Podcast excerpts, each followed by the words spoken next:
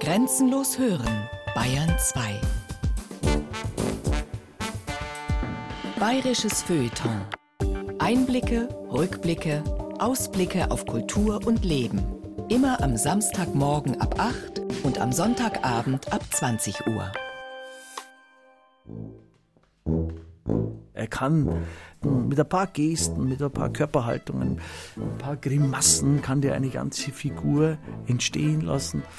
Und das, glaube ich, ist seine große Kraft, die Darstellung, allein auf einer Bühne ein ganzes Volkstheater hinstellen zu können. Das ist der Passauer, den du kennen musst. Ja, das Problem habe ich manchmal, äh, wenn Leute, so Touristen im Passau am Telefon sind, die eine Kurzfassung haben wollen und die Frage stellen, ist der auch lustig? Da würde man am liebsten sehr pumpig antworten. Aber ich versuche dann immer, die Leute doch hierher zu locken, damit sie sich den Zimmerschied antun müssen. es löst sich in mir alles in Komik auf.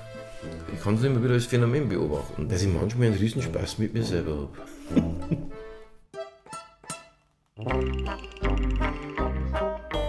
Der Passauer, den du kennen musst. Sigi Zimmerschied. Eine Spurensuche von Viola Schenz.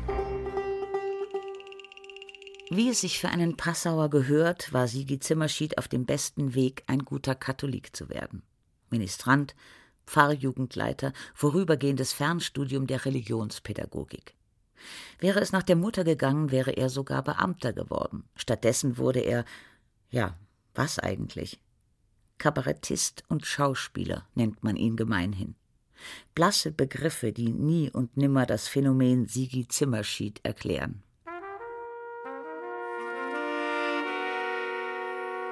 In erster Linie ist er natürlich Kabarettist, mit der bekannteste und bedeutendste in Bayern, oberste Liga, überhäuft mit so ziemlich allen Preisen, die die Branche bietet, bis hin zum österreichischen Kabarettpreis. Daneben schreibt er Drehbücher, neuerdings auch Romane.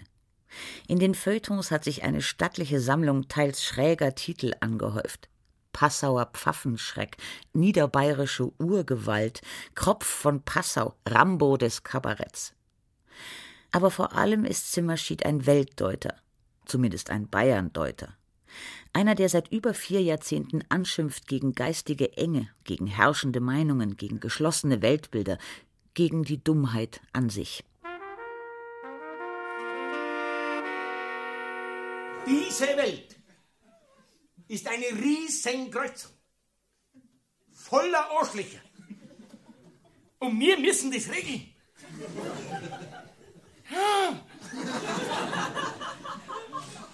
Ich bin eine Ampel. Ein Zimmerschied macht sich mit nichts und niemandem gemein. Nein, am liebsten macht er sich alle zum Feind. Kirchenleute, Lehrer, Grüne, CSU, Provinzler, Kulturamtsleiterinnen, Verwandte, Großstädter, Feuilletonisten, Hausmeister, Fernsehredakteure, Nachbarn, Kleinkunstagenten, Rechte, Linke aber faszinieren tut er sie am Ende alle. Wie ist es, wenn man sich rein gar nicht vereinnahmen lässt? Wenn man nie einer Gruppe, gar einer Mehrheit angehören will, wenn man immer gegen den Strom schwimmt? Verdammt anstrengend ist das, denn der Mensch ist vom Wesen her harmoniebedürftig. Im Einklang mit den anderen zu leben, macht das Leben sehr viel angenehmer. Was also zeichnet den Quälgeist Sigi Zimmerschied aus? Was prägt so jemanden? Erste Spur. Die Kindheit.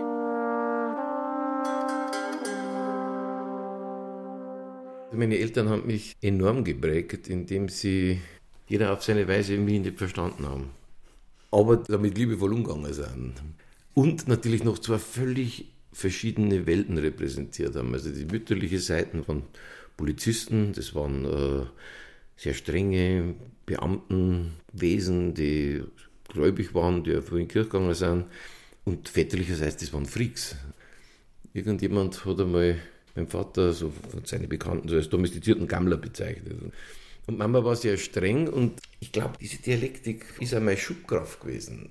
Weil diese Anarchie, diese humoristische Kraft, die der Vater gehabt hat, für sich allein nutzt nichts und Disziplin allein nutzt auch nichts. Aber in der Kombination kriegt es dann erst die Kraft. Und so habe ich von beiden Seiten eigentlich was mitgekriegt und ist sicher nicht unschuld an meiner Entwicklung. Weihnachten 1960. Im zarten Alter von sieben hat Zimmerschied die Idee, die Holzfiguren der Wohnzimmerkrippe mit Lametta-Fäden um den Hals an den Christbaum zu hängen. Also praktisch eine öffentliche Hinrichtung aller Krippelfiguren, was gar nicht gut angekommen ist, was wir dann auch zum Kinderpsychologen geschickt haben. Das hat sich dann in der Schule fortgesetzt. Der aufsässige Schüler muss jedoch auch in Zukunft ständig überwacht werden. Vermerk im Jahreszeugnis des zehn Jahre alten Knaben Sigi Zimmerschied. Ich habe sehr früh auch die Wirkung von sowas äh, erfahren und aufgesogen. Also was die Ironisierung von einem Umstand, der einem eigentlich beklemmt und bedrückt und ärgert, was das für eine befreiende Wirkung haben kann. Für einen selber, aber auch für andere. Also ich zeige mir wieder gerne die Geschichte, wo man einfach ein Lehrer einen Verweis gegeben hat, mit voller Strenge, mit vollem ernsten Gesicht. Und ich habe den aus dem Stand parodiert. Da war ich zehn, elf. Und der hat so viel lachen müssen, dass er nicht mehr in der Lage war, mir glaubwürdig den Verweis zu geben. Und da habe ich früh einfach schon gemerkt, was das für eine Waffe sein kann. Ironie und Satire. Zweite Spur. Passau.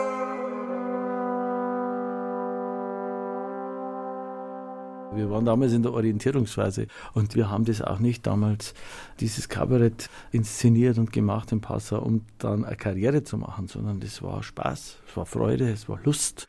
Wir sind halt viel beieinander gesessen, sind durch die Wirtshäuser gezogen und haben irgendwann uns entschlossen, ein paar Kabarettszenen auf die Bühne zu stellen und das war's eigentlich. Das war einfach so, Mensch, was machen wir denn? Ach, machen wir mal, machen wir mal ein Kabarett. Passau, Universitätsstadt in Niederbayern an der Grenze zu Österreich. Sitz des gleichnamigen Bistums. 50.000 Einwohner, wegen des Zusammenflusses von Donau, Inn und Ilz auch drei Flüsse Stadt genannt. Mit 79 Prozent der höchste Anteil an Katholiken in der Bevölkerung von allen Bistümern Deutschlands. Also diese abgelegene Lage im Länderwinkel und die Tatsache, dass Passau Bischofssitz war und Sitz einer Verlegerdynastie, die so ein Quasi-Monopol hatte, was Nachrichten angeht.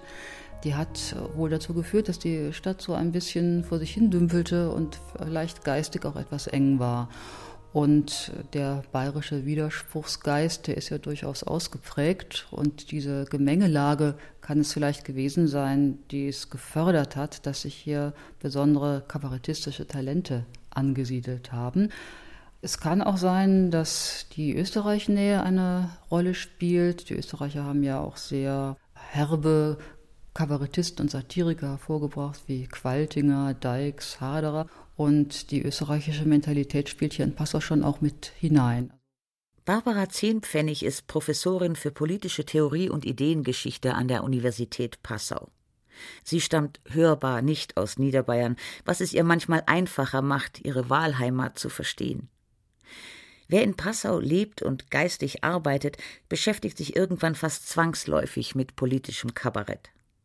Die Dreieinigkeit aus katholischer Kirche, CSU und Passauer Neuer Presse ist berüchtigt. Raimund Meisenberger wuchs nahe Passau auf. Er leitet die Feuilleton-Redaktion der Passauer Neuen Presse. Seit 20 Jahren verfolgt und hinterfragt er Zimmerschieds Auftritte. Woher kommt diese Dichte an Kabarettisten? Woher kommt Jonas? Woher kommt Zimmerschied? Woher kommt Otti Fischer? Woher kommt Manfred Kempinger? Was treibt die alle auf die Bühne und wirklich in der intensiven Auseinandersetzung mit ihrer Stadt und mit den Gegebenheiten? Es ist wirklich eng im ganz wortwörtlichen Sinne. Und wenn man sich vorstellt, du gehst als junger Sigi Zimmerschied aufs Gymnasium Leopoldinum in den Altstadtgassen jeden Tag, du bist Ministrant, Du lebst im Schatten dieses mächtigen Domes. Du hast die ganze Stadt geprägt von Kirchtürmen. Ich glaube in der Tat, dass das Empfinden, hier herrsche eine Enge, in den 70er Jahren eine ganz andere gewesen sein kann, als das in Vilshofen oder irgendwo sonst in Niederbayern vielleicht der Fall war. Ich glaube, dass dieses Passau, so wie es aussieht, wie es gebaut ist, mit all den Leuten, die sich durch die Stadt bewegen, dass das durchaus dazu beigetragen hat, dass das eben damals so sehr Brutstätte der Kabarettisten war. Einer, der Zimmerschieds kabarettistische Anfänge in Passau begleitet hat, der 1975 mit ihm die Verhohne Piepler gründete und im Scharfrichterhaus auftrat, ist Bruno Jonas. Die Basler haben vielleicht ein großes Selbstbewusstsein gewonnen, haben sowas wie eine satirische Kompetenz entwickelt in diesem Scharfrichterhaus und haben dann eben einen besonders kritischen Blick auf die Söhne ihrer Stadt. Aber die Leute haben, den Eindruck habe ich gehabt, dass sie besonders äh, kritisch hinschauen. Was macht er denn da? Ist so einer von uns. So, ne?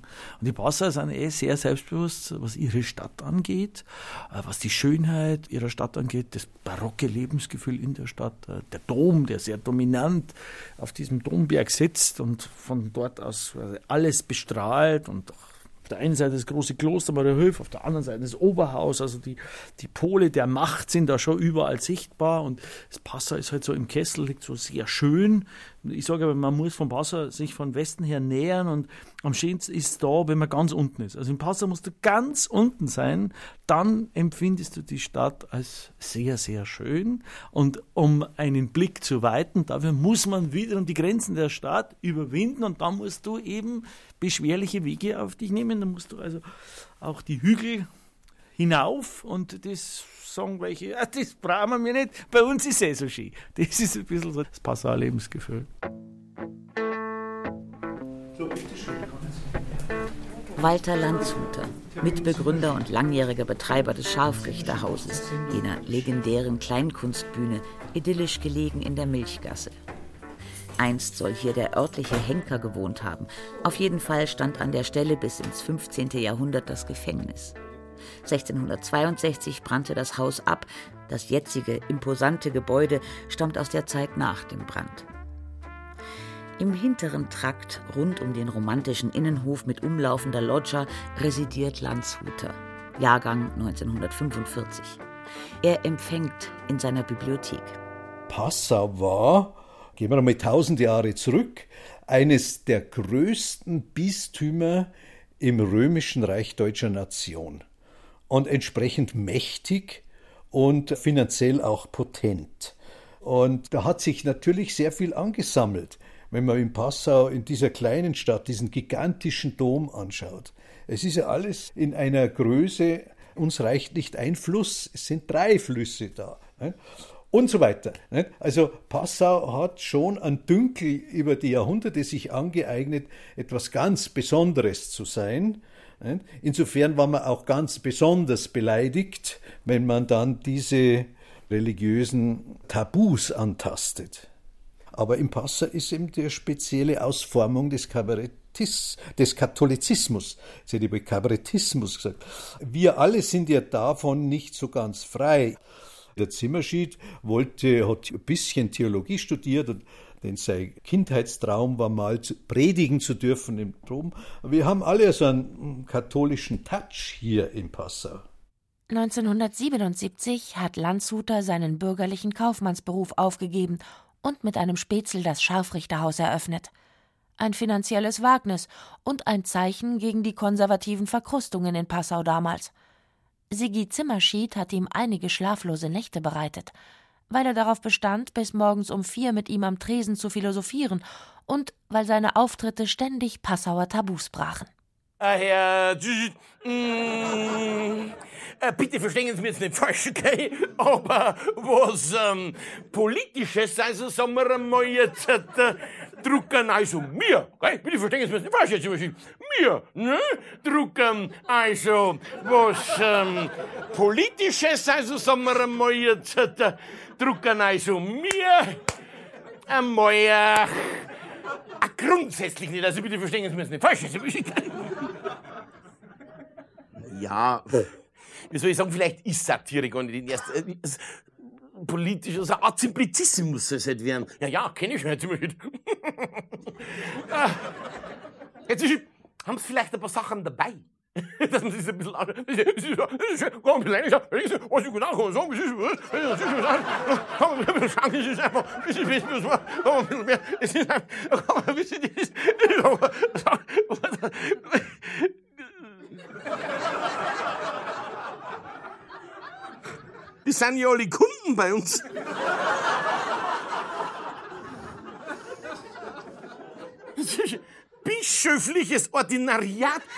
Herr Zimmerschied, die lassen bei uns drucken.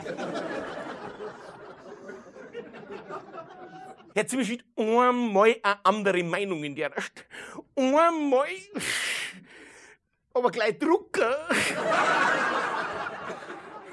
Der Sigi hat schon den Bezug nach Passau am Anfang sehr, sehr stark gehabt und auch gepflegt und hat da in Passau in dieser Mischung aus Presse, Kirche, CSU, wie er das immer formuliert hat, hat er eher sein Wirken und seinen kabarettistischen Feind oder Gegner, sagen wir mal, gesehen. Die Brüderlichkeit wird zu feierlichen Anlässen aus dem Exil geholt, um gemeinsam mit dem Oberbürgermeister, dem Generalvikar, um den Hals zu fallen und dabei zu bemerken, dass dieser schon wieder zugenommen hat. Kein Wunder, wenn man nur vom Besten isst und zweimal am Tag Kreuz schlagen, ist zu wenig Bewegung.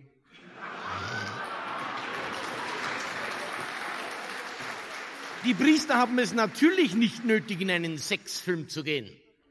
Sie haben die Beichtstühle.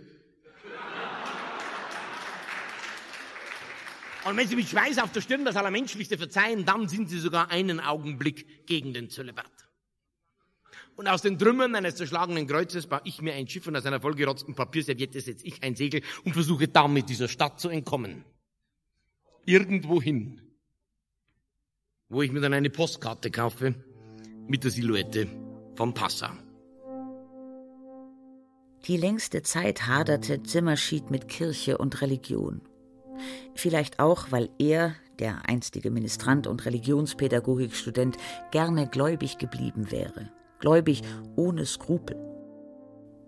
Weil er im Katholizismus gerne etwas gefunden hätte, das einem Sinn des Lebens nahe kommt.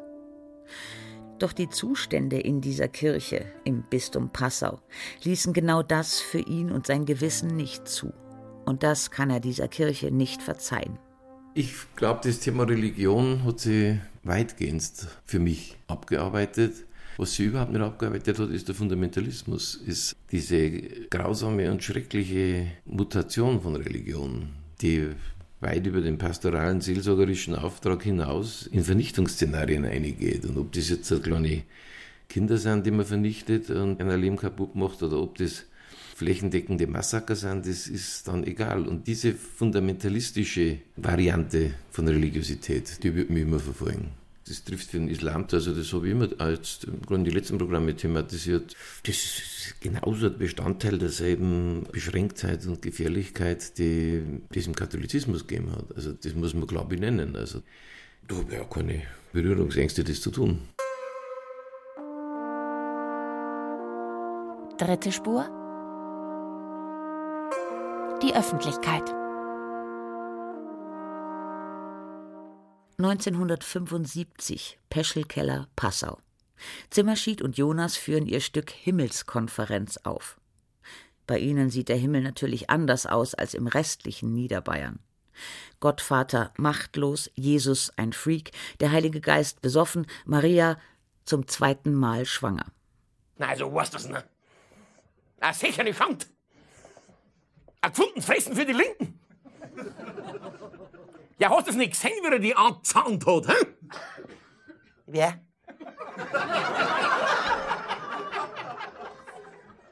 Der Jesus. Ja, freilich, der Jesus. Mein Gott, und die Schand vor der Heiligenkammer. Warst du überhaupt schon auf dem Jungferngericht? Ja. Und? Ich glaub, ich werde wieder auf unbefleckte Empfängnis machen. Na, na, na, na, na, nix da. Na, na, den Schmarrn glauben Sie uns zwar zwar nicht mehr, das sagt er. Zwei Jahre nach der Uraufführung lief die Himmelskonferenz im frisch eröffneten Scharfrichterhaus. Walter Landshuter erinnert sich. Und dann erst im Scharfrichterhaus äh, selber, als das dann einige Wochen lang äh, gezeigt wurde, war die Empörung sehr groß. Und vor allen Dingen der Chefredakteur der Passauer Presse, der Erwin Janik, übrigens, was wir vorher nicht wussten, ein glühender Marienverehrer, hat sich über dieses Stück besonders aufregen können, was ich ja verstehe, wenn man Marienverehrer ist. Die Folgen? Mehrere Anzeigen wegen Beleidigung, ein Ermittlungsverfahren wegen Gotteslästerung, Berichtsboykott der Passauer Neuen Presse. Die optimale Publicity, befindet der Journalist Raimund Meisenberger vier Jahrzehnte später. Eine bessere karrierefördernde Maßnahme wäre überhaupt nicht denkbar gewesen. Du stehst offiziell auf dem Index und bist wirklich über Nacht bundesweit bekannt. Also alle haben darüber berichtet, was natürlich das Interesse des Passauer Publikums ebenso immens gesteigert hat. Und natürlich auch das Interesse all jener Kollegen der Passauer Neuen Presse, die damals dann nicht mehr berichten durften. es wird kolportiert, es hätte einen gegeben, der hat sich geweigert oder hinweggesetzt über diesen Boykott und hat berichtet und der wäre dann strafversetzt worden in den finsteren bayerischen Wald. Es gab viele Passauer, die sehr froh waren, dass es so etwas gibt, die endlich mal denen da oben die Meinung geigen, weil sie selber waren teilweise in Berufen, wo man nicht so offen sprechen konnte. Also wir haben in Passau stellvertretend für viele hundert Leute die Revolution angeführt. Auf der anderen Seite natürlich die Institutionen, Kirche, Presse und die CSU haben natürlich alles getan, um die Weiterexistenz dieses Hauses zu verhindern. Also haben alles versucht, dass Leute dieses Haus nicht betreten. Also im Rathaus war es so, es wurde allen empfohlen, dieses Haus nicht zu betreten. Wer unbedingt das Programm von Zimmerschied und Jonas sehen wollte, ist halt später dann nach München gefahren, wo die gespielt haben. Aber ins Scharfrichterhaus ist man damals nicht gegangen. März 2002. Ein Geburtstagsgruß von Sigi Zimmerschied. Liebes Scharfrichterhaus, du bist 25 geworden. Gratuliere und danke. Denn in deinen festen Mauern habe ich Thesen geschmiedet und gezweifelt, gefressen und gefastet, mich verliebt und ewige Rache geschworen. Du warst Wohnzimmer und Beichtstuhl, Wärmstube und Krönungssaal, Nachtasyl und Kanzel, Feldherrnhügel und Separé. Du hast dich gewehrt, gegen die Ignoranz der ersten Jahre, die Umarmungen der folgenden und die Larmoyanz der Schattenjahre. Du hast sie ertragen, die Feigheit der Passauer, die Klischeesüchtigkeit der Journalisten, die Häme von Spaßknechten, die gerade mal ihr zweites Programm geklont haben. Das alles hast du überlebt. Dafür Dank und Respekt. Also für ein Zimmerschied, denke ich, ist das Scharfrichterhaus eine gewisse Heimat. Und für uns ist der Zimmerschied schon eine ganz besondere Säule und auch heute noch einer unserer wichtigsten Ratgeber. Der Zimmerschied unterscheidet sich von anderen Kabarettisten dadurch, er ist eigentlich kein Kabarettist, er ist ein Ein-Mann-Theater. Das ist also schon von der Form her mal ganz was anderes wie die meisten Kabarettisten. Und dann hat der Zimmerschied eine besondere Form, sich zu ärgern und aufregen zu können oder teilnehmen zu können an seinen Feindbildern. Wobei der Zimmerschied alles andere als ein gehässiger Mensch ist. Aber der beobachtet sehr genau. Das hat er halt genetisch so mitgekriegt.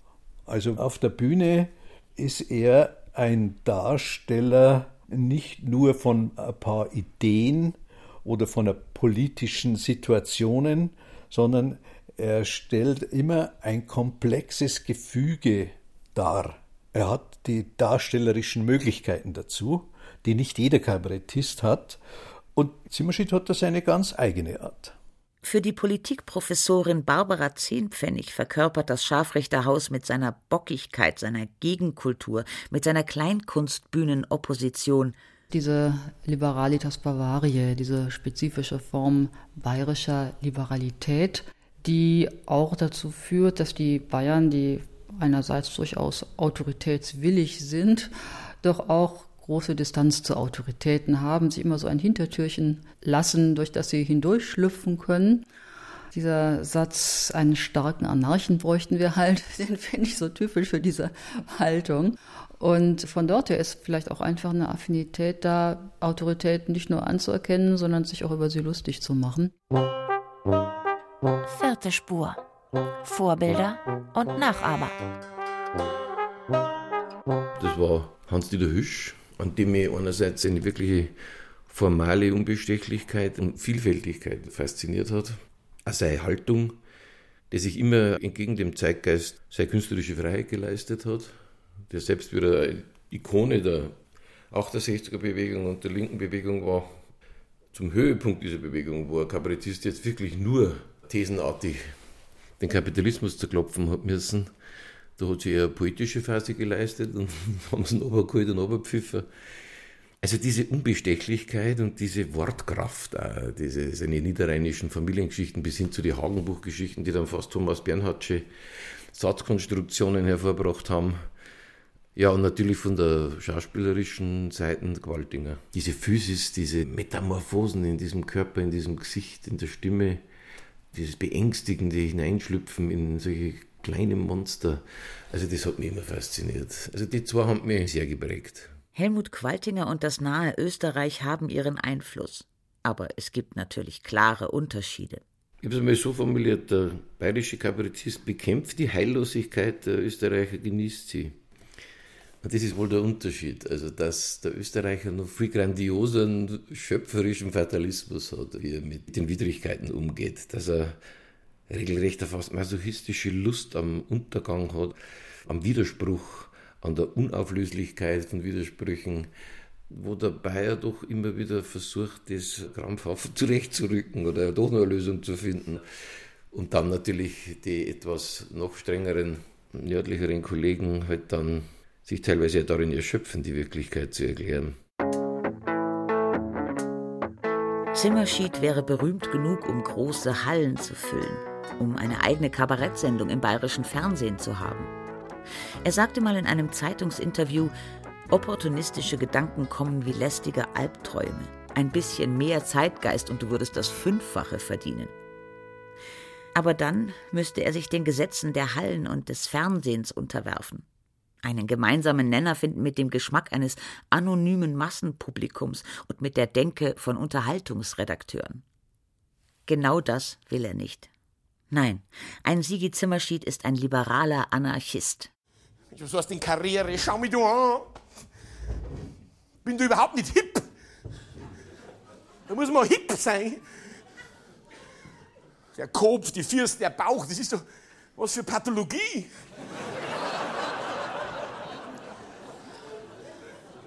Überhaupt nicht hip. Was sind nicht? Vielleicht sollt ihr Rilke-Lesung machen. Oder ein Kochbuch schreiben. Eintopf als Chance. So was. Oder, oder bei Sat 1 andocken. Hä?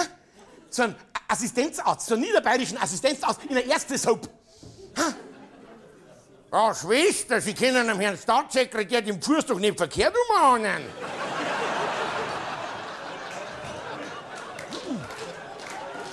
Ja, der ging ja auf einmal vorwärts.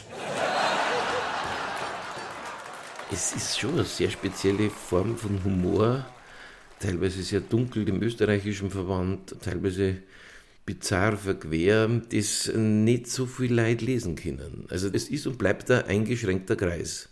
Der Mensch liebt schon die, die schnell fassbare Pointe, die kurze Geschichte. Wo einmal rausgekommen, wenn es im Fernsehen kommt, da kann sie zwischendurch ein Butterbrot herrichten und kommt immer noch mit das ist halt diese Gebrauchsunterhaltung, von der ich mich ja schon wesentlich unterscheide. Und deswegen ist er der Kreis, der das liebt und der das mag, ist nicht klein, aber er ist begrenzt. Es gibt so Gruppenzwänge. Es gibt Gruppen. Was, was, du, wie ist der Teufel will? Hat man einen Intellektuellen im Kegelclub? Ja. Was? Ja. Und der nervt. Ja, ihr müsst unbedingt ins Kabarett gehen, müsst euch den Zimmerschied anschauen, könnt ihr nicht ganz verblädeln, weißt ja. Und damit es endlich aufhört, sagt man, ja, ist gut, geht hin. Wer sich live auf Zimmerschied einlässt, muss wissen, was er sich antut. Manche setzen sich lieber gleich nach hinten, um seinen Zumutungen zu entgehen. Es hilft nichts. Er geht ja auch durch die Reihen. Manche kommen gerade wegen seiner Zumutungen, denn in ihnen manifestieren sich Zimmerschieds Qualitäten. Walter Landshuter. Meistens sind dann doch sehr froh, dass sie diese Ausnahmeerscheinung auf der Bühne angeschaut haben.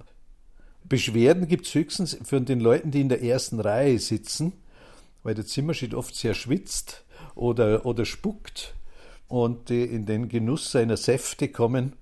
Aber viele sind sogar dann sehr positiv angetan, dass sie mal einen Schweißtropfen, so einen Zimmerschieder abkriegen durften. Wir verleihen jedes Jahr das Scharfrichterbeil.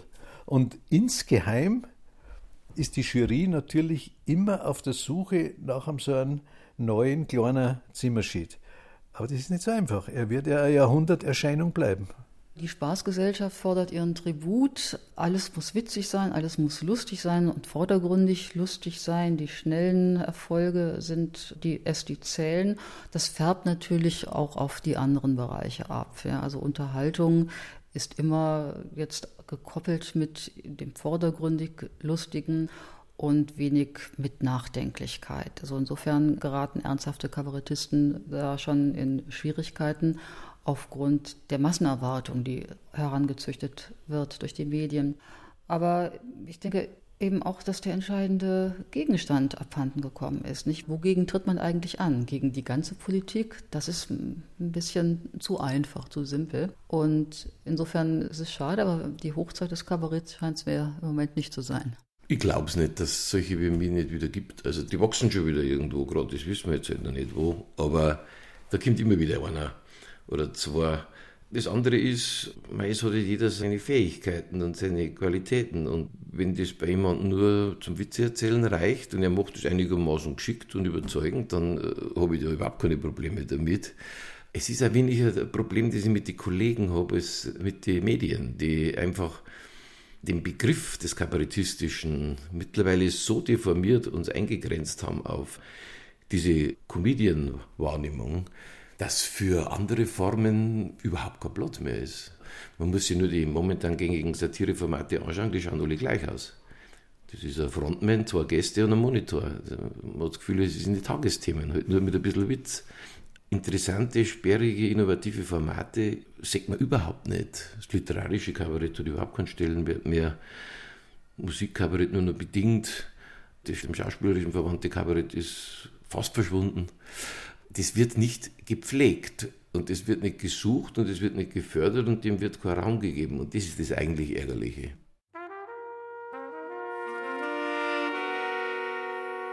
Und so hat er zum Fernsehen ein gestörtes Verhältnis.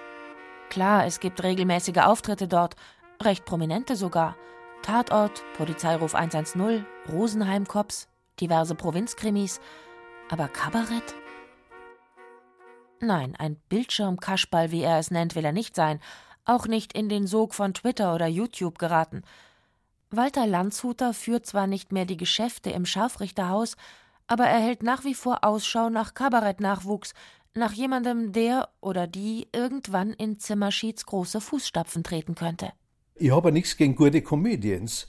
Also es gibt sehr intelligente Comedy-Geschichten, die kann man auch bringen. Man muss das nicht so verteufeln diese enge Verwandtschaft von Kabarett und Comedy bringt ganz interessante Blüten zutage. Und ich, wenn ich an die jungen Nachwuchsleute denke in den letzten Jahren, Klaus von Wagner zum Beispiel, der jetzt im ZDF die Anstalt macht, ja, da gibt es noch mehrere. Nicht? Da kann ich nicht sagen, das ist jetzt eindeutig politisches Kabarett oder das ist nur Comedy. Das sind halt so Mischformen. Man muss sich halt damit beschäftigen und so stur nur mehr sagen, also der ist nicht politisch, kann man ja auch nicht. nicht? Der Zimmerschied sagt manchmal keinen einzigen so direkt politischen Satz. Und dennoch ist der gesamte Abend gesellschaftspolitisch eine brutale Abrechnung. Und zwar am liebsten mit dem Publikum, vor dem er gerade steht. Im Prinzip nicht zum Aushalten, die Münchner. Im Prinzip, alles wissen's besser. Alles ist schöner bei einer, alles ist größer bei einer, alles ist stärker bei einer. Und dann reden die so komisch. Die bringen es meine auf beim Rennen, aber das ist so ganz. Hey, nachher bin ich nachher nicht aufgegangen auf Dachterrassen, nicht? Nachher nicht, war schon, nachher nicht, nachher nicht, nachher nicht, war nachher nicht. Und dann habe ich umgeschaut in die Alten, weil wir Münchner, wir Münchner, wir haben ja die Alten nachher nicht, was schon nachher nicht, nicht, nicht, schon nachher, nicht? Wir haben ja die Alten und wir haben ja nichts da vom BMW und wir haben was Platz und einen Olympiaturm haben wir auch nicht nachher nicht, was schon nicht, nicht?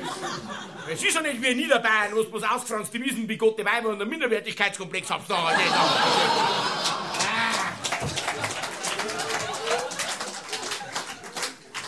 Wahrscheinlich ist der Münchner so eine Mutationszwischenstufe von Bayern zum Preisen.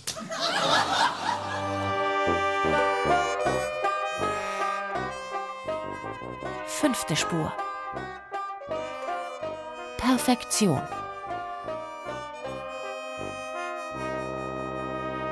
Wir haben halt ein paar Antennen mehr, die draußen sind und das heißt, man nimmt immer wahr, man nimmt immer auf und ich bin auch bewaffnet, also mit Notizblock, mit Diktiergerät, mit Fotoapparat, mit also ich versuche dann schon Augenblicke auch festzuhalten, zu skizzieren, zu sammeln, oft gar nicht wissend wofür, also einfach weil sie halt für sich sprechen und weil sie eine Qualität haben.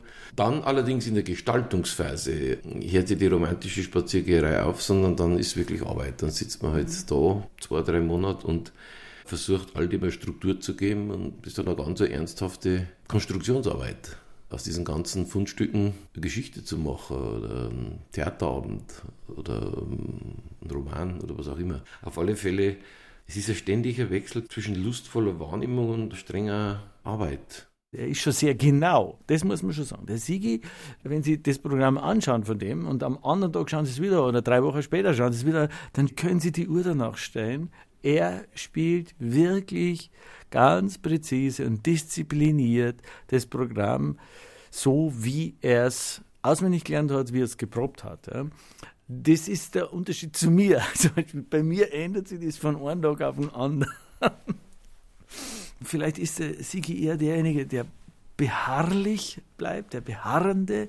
Und in der Konstellation mit mir war das so, ich bin derjenige, der gesagt hat, wir müssen es nochmal anders machen, wir müssen es ändern, lass uns das nochmal umschreiben. Der Sigi schreibt einen Text und sagt, das ist. Der Sigi schreibt seine Texte hauptsächlich im österreichischen Sauwald, auf einem kleinen Hof, eine knappe Viertelstunde von Passau entfernt. Dort in der Lederer Gasse ist sein Haus seit der Flut von 2013 noch immer eine Baustelle, sowie unzählige Häuser drumherum und nur zum Teil bewohnbar. Erstes Kontrollorgan Ehefrau Ute. Also wenn ich meiner Ehefrau, die evangelisch ist, wenn ich der Text verlese und sie lacht nicht, dann bin ich überzeugt, das kann ich so lassen.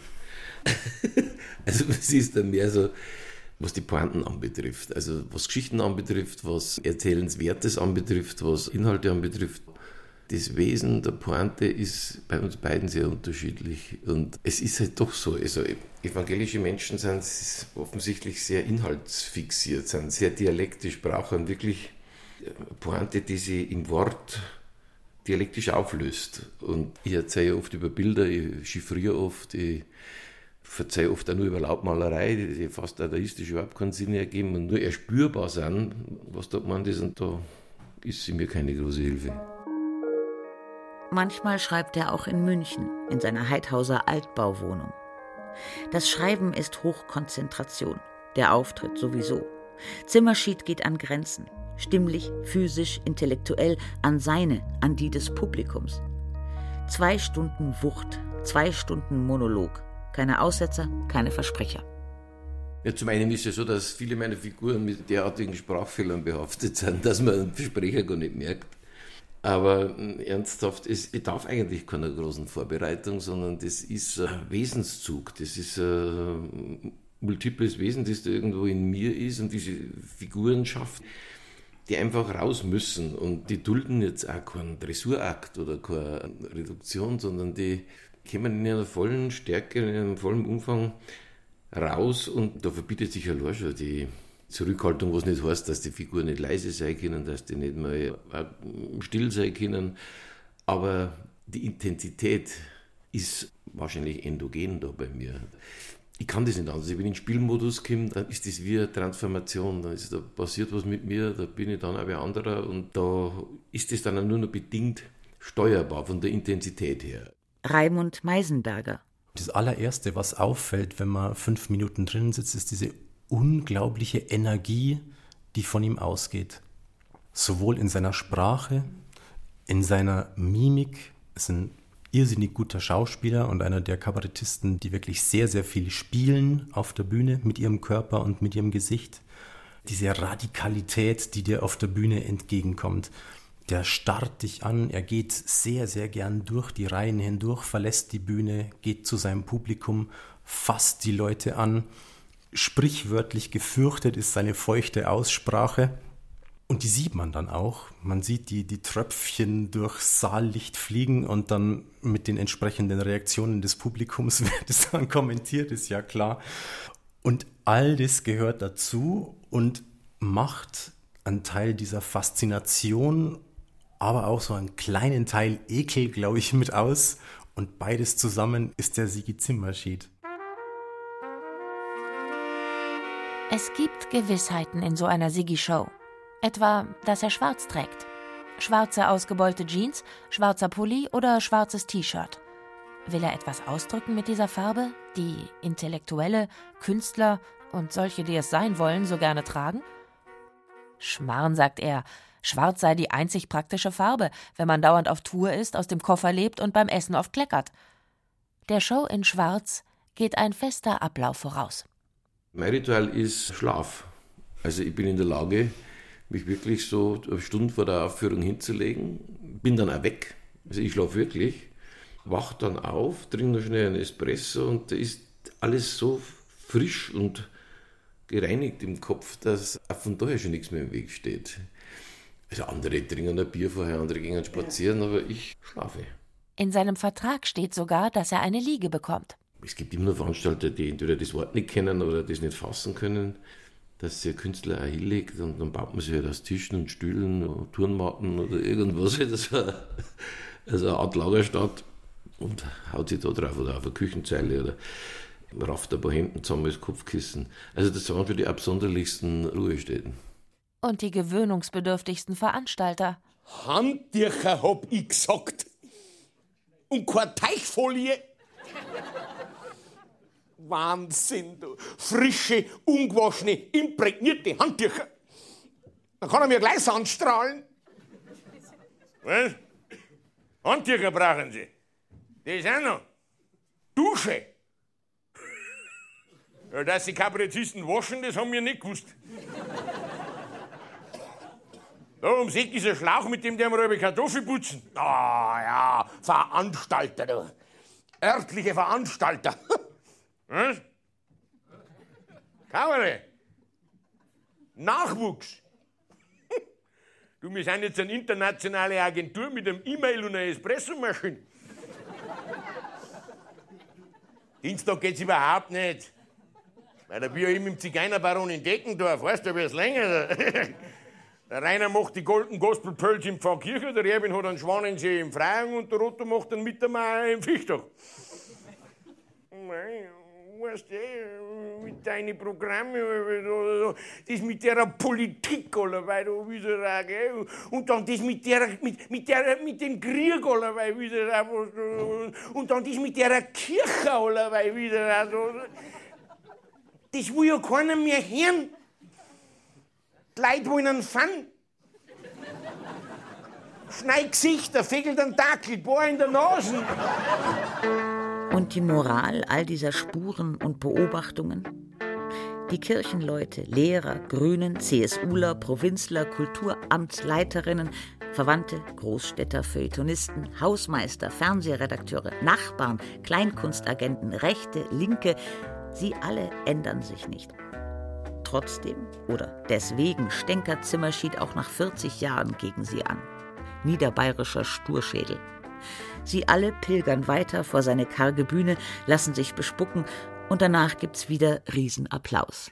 Es wundert mich nicht, weil die Phänomene ja die gleichen bleiben. Also Opportunismus, Eitelkeit, Machtspiele, das sind ja Phänomene, die wird es ja noch 100 Jahre noch mehr geben. Und die werden ja eigentlich bespiegelt, die werden ja eigentlich beschrieben. Die, an denen entzündet sich ja das immer wieder neu, mit immer aber auch anderen Figuren wieder, anderen gesellschaftlich gewichteten Figuren. Also insofern glaube ich, solange diese Allergie gegen sowas grundsätzlich in mir ist, äh, wird sich da nichts ändern. Das, das Einzige, was ich schaffen kann, ist das nicht zum monotonen Akt der Wiederholung werden zu lassen, sondern einfach versuchen, diesen immer gleichen Themen, die jeder Maler hat, jeder Bildhauer, jeder Komponist, jeder Künstler hat so sein Generalthema. Und dem einfach immer wieder Facetten abzugewinnen, formal und inhaltlich, die die Leute immer wieder von anderen Seiten faszinieren und backern. Und mit Zugängen spielen, mit Theaterformen spielen. Dieses Spiel und diese Kreativität ist es, die die eigentliche Arbeit ausmacht. Das andere ist einfach Allergie, sich nicht gewöhnen wollen an die immer gleichen Spielregeln. Und im Gegensatz zu denen, die verzweifeln und sich von Brücken stürzen, halt auf die Bühne zu gehen. Da muss ich Ihnen schon sagen, ich bin eine alte Liedergasslerin. Ja. Aber dass Sie der letzte Dreck sind von der Tiergasse, dass mich Scham und auswärts. Aber ich dir was jetzt ein Sportkamerad geschickt. Ja dass Sie der letzte Trick haben, das so gerne ich. Und Ihr Vater war ein großartiger Mann, den haben wir gern gehabt. Gern haben wir ihn gehabt. Und für ihn haben wir eingestanden. Ja. Aber Sie, er hat uns manchmal gelobt, wenn Sie der Siegfried sind, hat er uns manchmal gelobt. Und jetzt wirklich, es ist gut, dass er es nicht mehr erlebt hat. Das so gerne ich als Sportskamerad von Ihrem Vater. Das so gerne. Und jetzt ich in dem Brief, mein Freund hat mir geschickt, auf Landshut. Und ah, ja. das so gerne. Und wenn das der Klaffenbeck-Bur sei, Bur ist von der Ledergossen, äh, von der Klingergossen, das ist genau das Individuum, wie Sie haben. So, und jetzt habe ich Ihnen gesagt, als ehemaliger Passauer, von der Ledergossen, dass Sie der letzte Trick haben. Oh, das freut mich. Ganz, das, das wissen Sie. Und das dürfen Sie nächstes Mal einschreiben und ich werde Ihnen dann Kontra geben. Aber so Kontra mit den ganzen Ledergassler, ja, dass Sie es wissen. Wenn Sie vorher keinen Herzschlag kriegen? Nein, den kriege ich nicht, weil da bin ich noch gesund. Ah, ganz ja. gesund. Aber das ich Ihnen, ein ganz mieser, verfeider, dreckiger Trick haben Sie. Es gibt sehr viele Leute, die mir sagen, zum Zimmerschied gehe ich nicht mehr hin, weil der so unflätig ist. Der braucht so garstige Worte. Zimmerschied macht er das mit Vergnügen, dass er die Leute schockiert mit so unflätigem Zeugs. Und dann dauert es ein, zwei Jahre, dann treibt sie die Neugier doch wieder her. Zimmerschied ist für mich keine Spur altersmilde geworden. Der schafft es einfach 2016 immer noch, ein einigermaßen bürgerliches Kabarettpublikum zu irritieren oder auch zu schockieren. Natürlich ist die Stadt stolz und das Haus und die Stadtführer und die PNP und alle finden ihn wichtig, aber trotzdem treffe ich sehr, sehr viele Leute, die sagen, ich würde nie im Leben zu einem Sigi Zimmerschied-Programm gehen, weil der war mir schon immer zu derb, der war mir schon immer zu grob schlechtig, zu brutal, auf Niederbayerisch, fuiz geschert. Und Beides ist die Wahrheit über Zimmerschied und die Stadt Passau und das Verhältnis. Also so groß die Wertschätzung der einen ist, so groß ist doch die Distanz vieler einfach zu dieser Art von Kabarett. Auf seiner Website nennt Zimmerschied auch Anschrift und Telefonnummer in Passau. Sind die Zeiten vorbei, in denen er nachts angerufen und beschimpft wurde? Ist schon lange nicht mehr passiert zumindest. Ich glaube, dafür ist meine Satire auch zu kompliziert, als dass sie einfache Geister daran entzünden könnten. Da waren die ersten Satiren vielleicht direkter noch, kräftiger in der, in der Attacke und in der zielgerichteter und zielgenauer in der Adresse des Gegners. Mich interessieren immer mehr jetzt andere Dinge. Mich interessieren psychologische Studien oder Figuren über einen langen Zeitraum zu begleiten und sie nicht jetzt nur als Zielscheibe zu benutzen. Und das wird dann so komplex, da kaum jemand dann mit einem schweren Impuls rausgeht und ins Telefon schreien muss. Da hat er genug damit zu tun, das zu verstehen. Es ist ja nicht so einfach. Wir sind heute ja nicht mehr der Stachel im Fleisch der Stadt, sondern wir sind das Aushängeschild. Es ist schön und recht, dass alle Stadtführer jetzt dieses Haus betreten und es vorführen, gleich nach dem Dom. Das ist ja viel schwerer damit umzugehen, als wie früher, wo man ein klares Feindbild hatte. Längst sitzen Chefredakteure der Passauer Neuen Presse in Zimmerschied-Premieren und die Verlegerin fördert das Scharfrichterhaus finanziell. CSU-Stadträte gehen dort ein und aus. In seinen Broschüren listet Passau Tourismus das Scharfrichterhaus neben dem Dom auf, ganz selbstverständlich. Herrscht inzwischen die große Harmonie in Passau? Die Harmonie, die Zimmerschied nie angestrebt hat. Wolf neben Lamm, so wie in der Bibel? Von wegen. Für mich ist ja schon ein Erfolg, wenn wir die in Ruhe lassen. Dass das in Ruhe lassen dann so weit geht, dass dann aus irgendwelchen Gründen auch noch ins Theater gehen und sich das anschauen. Oder, und man darf ja nicht vergessen, dass das auch damals nicht alle waren, die da gegen das waren, was ich gemacht habe oder was, was Scharfrichterhaus repräsentiert hat. Es war noch ein unglaublicher Druck da, eine Angst da, sich zu outen. Also Sympathiekundgebungen aus Kreisen, die ich nicht für möglich gehalten hätte, habe ich schon in meinen Anfängen in Zeiten der Himmelskonferenz schon erlebt. Wo plötzlich, äh, der war damals Bischofssekretär in Mainz und ist früh im Vatikan verkehrt und den, den habe ich von früher kennt. Der dann sagt, du hast du noch ein paar von deinen Kassetten kannst du mir da ein paar mitgeben, weil im Vatikan gibt es einen Haufen Leute, die das gerne hören. und dann meine, meine Himmelskonferenz im Vatikan mitgenommen. Und das haben sie dann wahrscheinlich irgendwo in den, in den Gärten versteckt, hinter der Pinie, haben sie es dann angehört.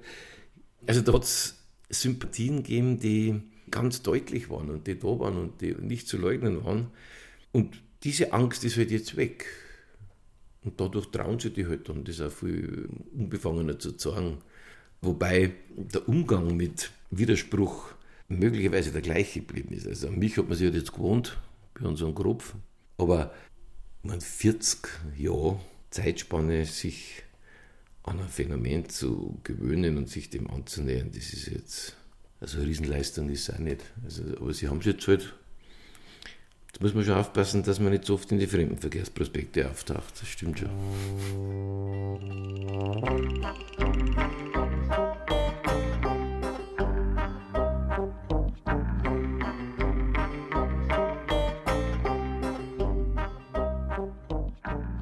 Der Passauer, den du kennen musst.